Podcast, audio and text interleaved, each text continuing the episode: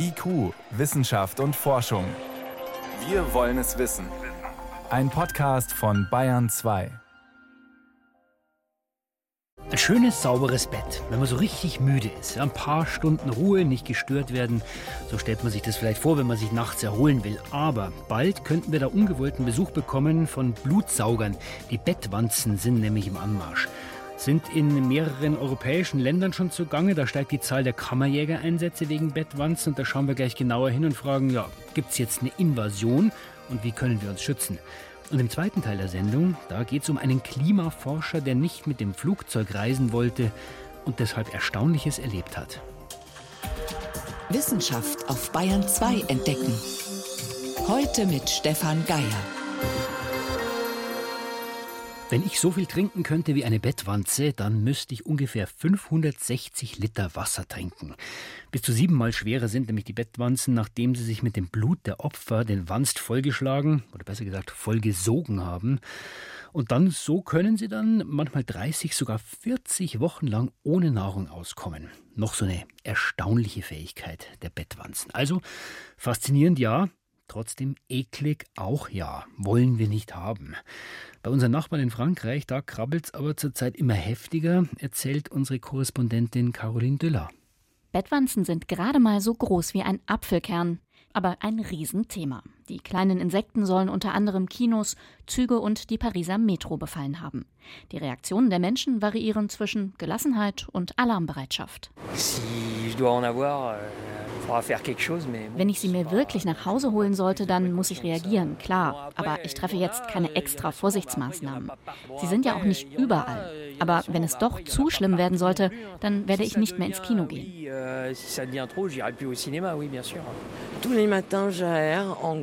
Ich lüfte jeden Morgen ordentlich durch, suche die Laken und die Bettdecke ab. Im Moment geht's noch, aber mir machen all die Dinge, die man darüber liest und hört, etwas Angst.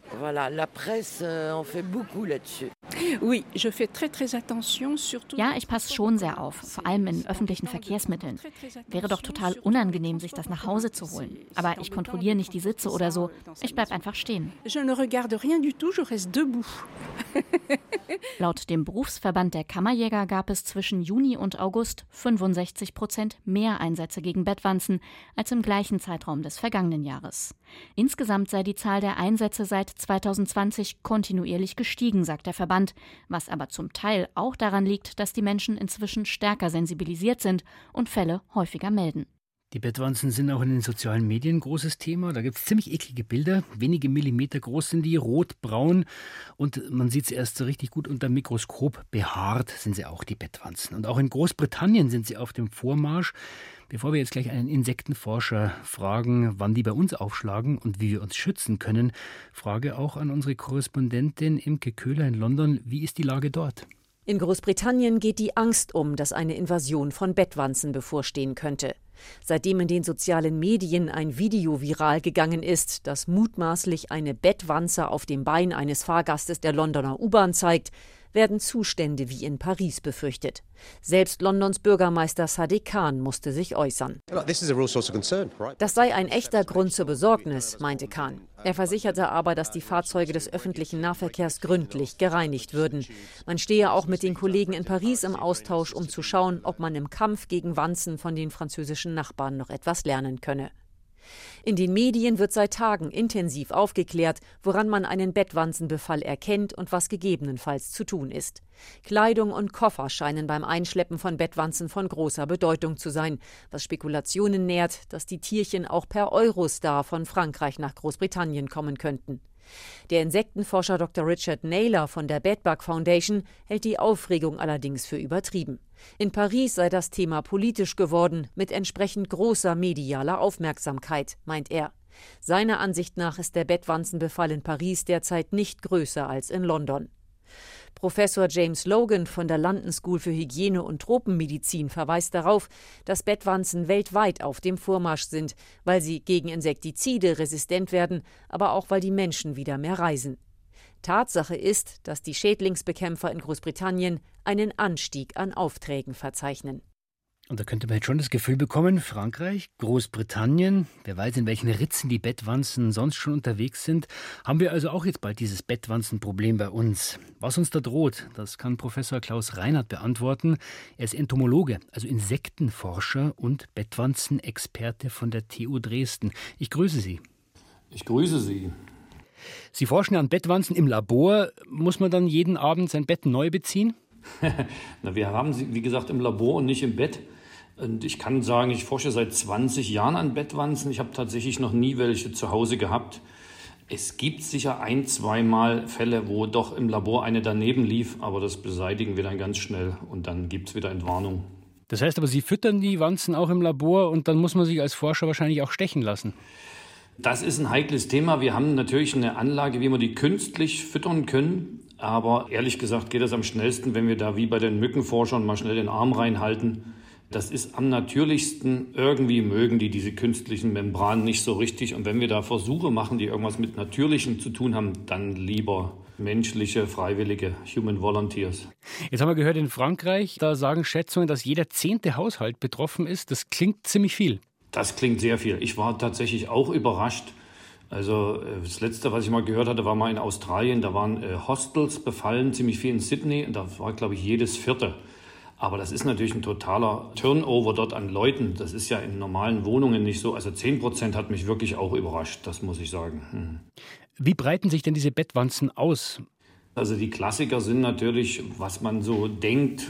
Es ist natürlich mit Möbeln, also mit gebrauchten Möbeln, auch von Person zu Person mit Gepäck. Ja, ich selber hatte mal so eine Episode, die ist eigentlich ganz witzig, aber da ist, denke ich, dass tatsächlich im Flughafen das ans Gepäck gekommen ist. Dann haben Sie sie mit nach Hause genommen? Nicht zu mir, aber tatsächlich zu Bekannten, beziehungsweise zu meinen Schwiegereltern sogar. Und ich habe die dann eingesammelt, als die dort rumliefen in der Wohnung. Und ähm, es stellte sich erst später aus, wir, raus, als wir dann die genetisch bestimmen konnten, dass die gar nicht aus unserem Labor sind. Ja? Also das war natürlich überraschend, dass ich quasi Bettwanzen mitbringe und die sind gar nicht von uns. Äh, das war lustig. Und wir dürfen eben nicht vergessen, es gibt schon relativ viele Bettwanzen tatsächlich, also die sind quasi bei uns, die werden nicht immer reingebracht. Ja? Also es gibt das, wir nennen das aktive Ausbreitung, also aus Nachbarwohnungen oder so mhm. über kürzere Strecken. Das muss nicht immer über große Strecken irgendwo reingebracht werden. Wenn man Frankreich und Großbritannien sieht, ist es auch zu lesen, die breiten sich eigentlich seit der Jahrtausendwende wieder aus. Wie sieht denn das Gesamtbild aus? Also, wenn wir mal so eine Europakarte nehmen und das äh, rot machen, wo es Bettwanzen gibt, wie sieht die dann aus? Na, die ist völlig rot, die gibt es ja überall. Also die sind ja selbst in Norwegen nachgewiesen. Das ist interessanter, weil in Norwegen, da werden die Daten gesammelt. In Deutschland werden ja nicht die Daten nicht systematisch gesammelt. Das heißt, wir haben eigentlich gar keine guten Daten aus Deutschland. Ja. Also was wir haben, ist von einzelnen Schädlingsbekämpferfirmen, die dann aufschreiben, wie oft die gerufen werden. Oder manchmal gibt es so Einsendungen an Institute und die notieren dann, wie viel die im Jahr kriegen. Wir haben tatsächlich schlechte Daten, aber die Norweger zum Beispiel, die Dänen, das ist noch besser. Die haben also seit den 70er Jahren haben die da Daten aufgeschrieben. Das sieht man schon, dass das schon in den 80ern losgeht, ganz, ganz unterschwellig. Aber seit der Jahrtausendwende geht es auf jeden Fall los bis nach Norwegen. Ich glaube, es gibt sogar schon ein, zwei Funde aus Island. Aber das heißt, wir wissen gar nicht, wie groß das Problem wirklich ist? Nee, das ist auch deswegen schwierig, weil es in Mitteleuropa natürlich die Bettwanze auch im Freien gibt. Also die ist bei uns ein ganz normales Tier, was an Fledermäusen lebt. Ja, also es zieht sich von Mitteleuropa bis nach Kleinasien rüber bis nach Zentralasien. Dort gibt es also die normale Bettwanze als Fledermausparasit und hier hat man die auch manchmal in Fledermauskolonien. Ja. Und sonst, wo die herkommen, ja, wir wissen es im Prinzip auch nicht, aber wir wissen, haben auch keinen Überblick, wie groß das Problem ist. Das stimmt. Also es gibt nicht viele Länder, die das richtig notieren, weil sie keine Krankheiten übertragen. Ne? Deswegen wird das nicht als äh, Gesundheitsschädling aufgenommen. Okay, sie überträgt keine Krankheiten, sagen Sie. Trotzdem, ähm, die meisten Leute wollen sie wahrscheinlich nicht im Bett haben, finden sie irgendwie ein bisschen eklig. Äh, versuchen wir sie mal ein bisschen näher kennenzulernen. Also, wir haben jetzt schon gelernt, damit sie sich wohlfühlt, braucht sie Blut, möglicherweise auch von Forschern. Was braucht die Bettwanze noch? Also nicht ganz so trocken, schön warm. Und sonst immer mal schön dunkel. Aber wenn die richtig, also wenn die richtig krass sind, solche Verwandlungen, dann laufen die auch tagsüber rum. Woran merke ich denn, dass sie da ist? Riecht ja angeblich so ein bisschen nach Marzipan. Ich würde sie sehen daran, dass man in den Bettecken oder in irgendwelchen Stecken diese kleinen schwarzen Punkte hat. Wie groß ist das? Vielleicht so ein Millimeter, also noch kleiner als ein Stecknadelkopf, mehrere so schwarz. Das sind eben die Kotflecken. Dieser Marzipangeruch, das gibt zwei Gerüche. Der eine, das ist so ein bisschen süßlich, das ist der vom Blutverdau. Ja? Also ich finde es ein bisschen widerlich, klingt ein bisschen eklig. Und das unterscheidet sich auch zwischen den verschiedenen Wanzenfamilien oder Wanzengruppen. Und dann gibt es den, der eher Bittermantel. Das ist dieser bisschen stechende Geruch. Das ist der, den man aber auch hat, wenn man zum Beispiel so eine, eine von diesen Baumwanzen zerdrückt oder manchmal, wenn man auf eine Himbeere beißt, wo so eine Wanze drin ist. Das ist dieser Geruch. Der ist gar nicht spezifisch für die Bettwanze. Ja, Marzipan ist, glaube ich, eine Vermischung aus beiden Gerüchen. Also eigentlich haben sie zwei verschiedene, ja. Jetzt haben Sie gesagt, Herr Reinhardt, die übertragen keine Krankheiten. Das heißt, sind die nur eklig und gar nicht gefährlich? Also wenn man wirklich jetzt viele, viele Wanzen da in der Wohnung hat, ich denke, dann wird man solche Verhaltensweisen entwickeln, dass das sicher im psychosomatischen Sinne auch als Krankheit bezeichnet werden würde. Also sind sie in dem Sinne auch gefährlich.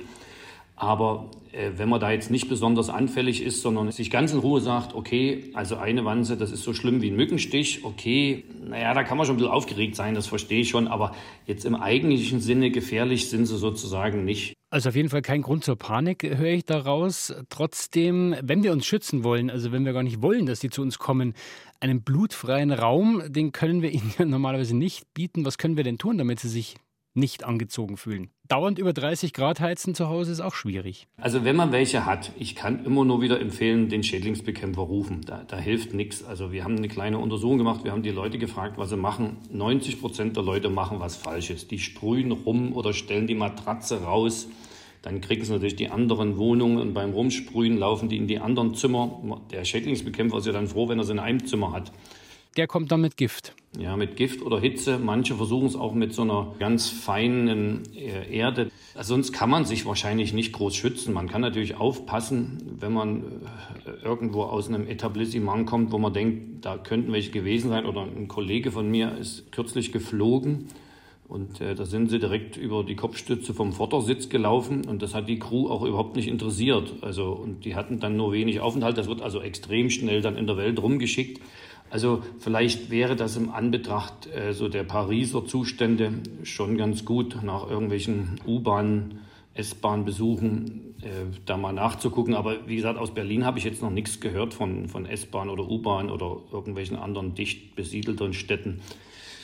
Ja, da kann man nicht viel machen. Ruhig bleiben, Schädlingsbekämpfer rufen in der Wohnung. Wenn man sie entdeckt, ist Hitze besser als Kälte. Also minus 20 schaffen sie schon mal. Ich habe auch schon mal eine, eine Bettwanze 15 Sekunden in der Mikrowelle gehabt. Macht nichts, die lief weiter. Das passiert nicht immer, aber. Trotzdem, viele Menschen ekeln sich davor. Bei Ihnen hat man den Eindruck, Sie sind eher fasziniert. Was macht denn die Faszination Bettwanze dann aus für Sie? Die Faszination für mich kommt aus der Biologie und für mich ist das eher eine Kollegin, die Bettwanze, ja, weil wir wirklich so viele schöne Sachen da rausgefunden haben. Und es ist eigentlich wirklich sehr viel, was wir da erforschen, ist irgendwie neu. Also steckt wissenschaftlich auf jeden Fall noch einiges drin, hören wir. Wir haben gehört über die Berichte über Bettwanzen in Frankreich, in Großbritannien und wir haben gehört, man braucht da keine Panik haben. Der Herr Reinhardt hat sogar gesagt, man kann eigentlich gar nichts tun, man muss sich im Endeffekt helfen lassen. Und er hat für uns das ganze Problem eingeordnet. Klaus Reinhardt, Insektenforscher und Bettwanzenexperte von der TU Dresden. Ich danke Ihnen für das Gespräch. Ich danke Ihnen. Bayern 2. Wissenschaft schnell erzählt. Das macht heute Helmut Nordwig und wir bleiben noch ein bisschen im Bett, aber hoffentlich dann ohne Wanzen. Ja, viele Leute, die lassen sich ja gerne wecken, schon lange bevor sie eigentlich aufstehen müssen. Und die drücken dann die Schlummertaste, die gibt ihnen noch Aufschub. Und die Frage ist, ist das wirklich noch guter Schlaf oder schadet es vielleicht irgendwie? Also es ging, geht nicht um Aufstehen müssen und dann noch weiter schlafen, sondern strategisch früher stellen. Genau, strategisch früher stellen. Und wie sich das auswirkt, das wollten jetzt Forschende aus Schweden wissen. Mhm. Die haben erst mal gefragt, wie häufig ist das eigentlich? Was schätzt du? Ich würde sagen, viele machen das. Ja, zwei Drittel machen das so, hat, äh, hat diese Studie ergeben. Und im Schlaflabor haben die Wissenschaftler dann direkt verglichen.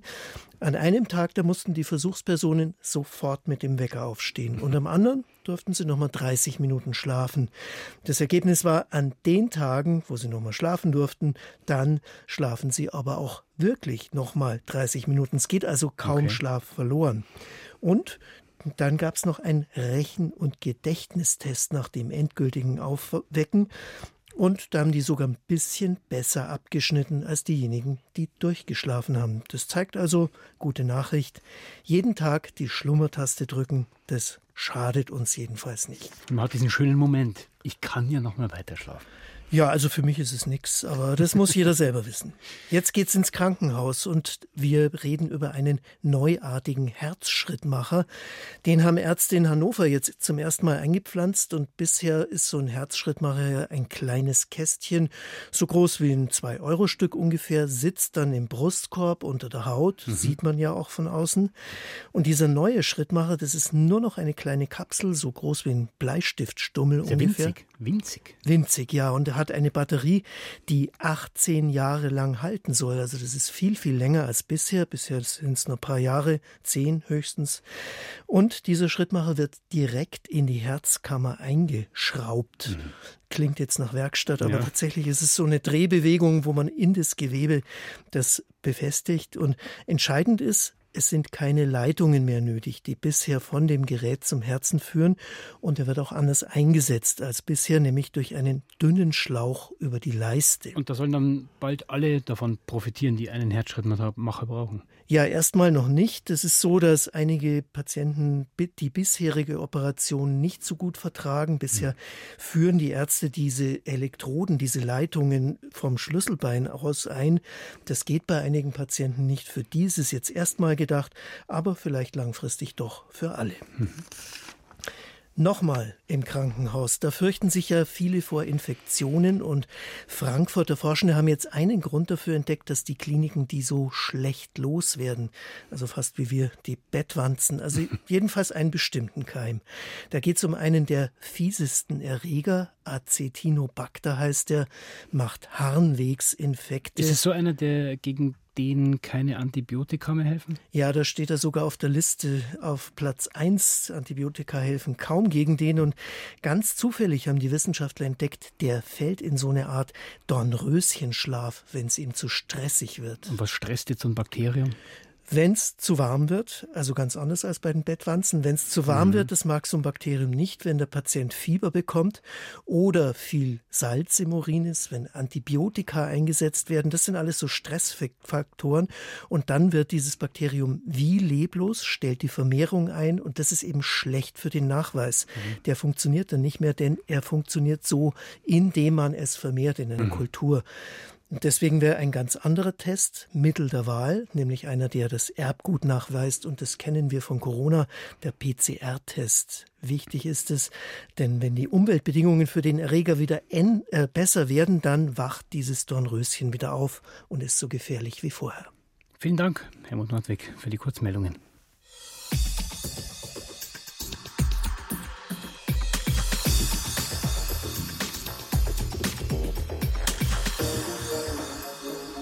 Als Klimaforscher, da hat man es ja nicht leicht. Es ist zwar inzwischen so, dass niemand seriös mehr bezweifelt, äh, dass, es, äh, dass der Klimawandel uns bedroht, aber trotzdem haben die Leute ja keine Ruhe. Ja? Die müssen ihr Wissen teilen mit uns, mit Politikern, Vereinte Nationen, EU oder dem Bayerischen Klimarat.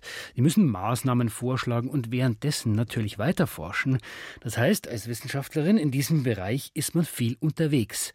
Aber was passiert eigentlich, wenn der Forscher jetzt sagt, ich will selber nur klimafreundlich reisen, auch wenn es dann eben ein paar Wochen länger dauert. Sarah Pache erzählt die Geschichte des Dr. Grimalda. Er ist ein gefragter Mann. Der Guardian, CNN, SZ, Zeit, alle wollen sie Interviews mit Gianluca Grimalda. Der Grund?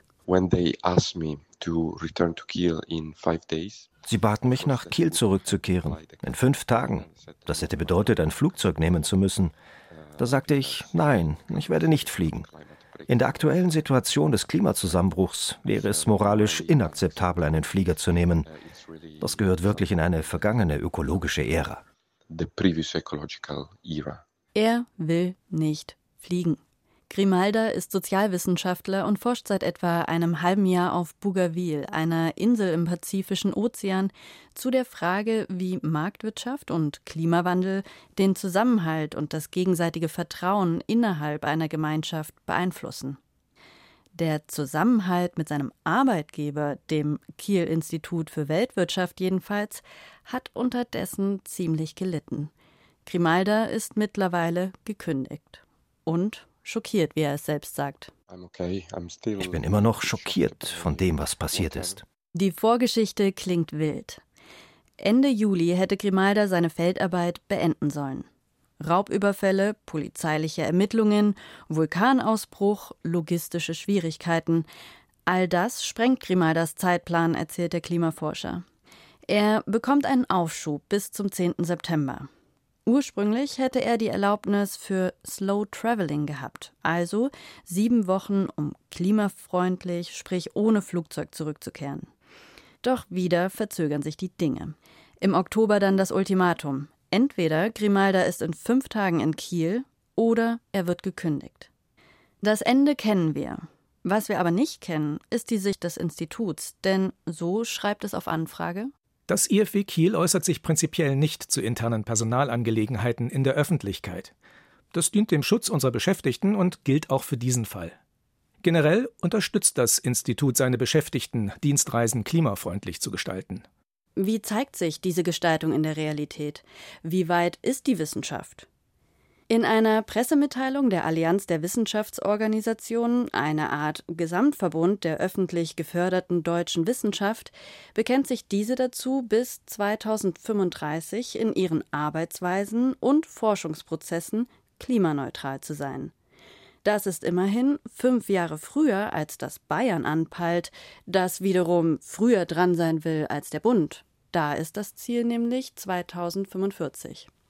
Christoph Herbort von Löper, Sprecher der Leibniz-Gemeinschaft, zu der auch Grimaldas ehemaliges Institut in Kiel gehört, weiß jedoch, verbindlich sind diese Bekundungen nicht. Wie die Institute Klimaneutralität erreichen, ihr Dienstreisewesen im 21. Jahrhundert organisieren, entscheiden sie im Wesentlichen oder eigentlich komplett selbst. Was die Leibniz-Gemeinschaft aber probiert, ist es, Maßnahmenkataloge für alle Institute zu konzipieren.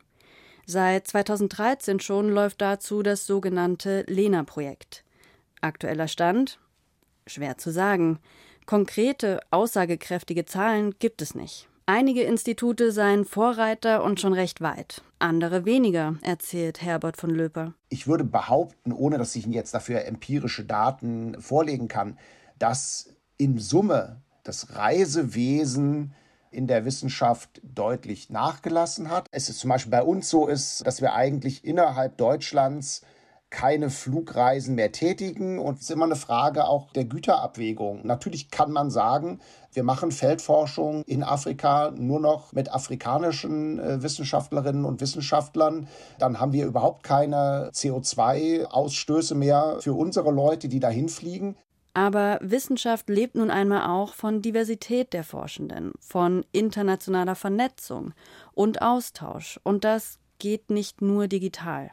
Für diese Art der Abwägung sieht Christoph Herbert von Löper hier den einzelnen Menschen wie auch die Institutionen in der Pflicht. Aber im Grunde genommen ist es schon so, dass es ja immer auch eine gewisse Selbstverantwortung geben muss. Also jeder und auf jeder Ebene, also sowohl der einzelne Wissenschaftler als auch das Institut. Als Grimaldas Konflikt in der Wissenschaftscommunity bekannt wird, solidarisieren sich Forschende und unterzeichnen einen Brief an das Kiel-Institut für Weltwirtschaft.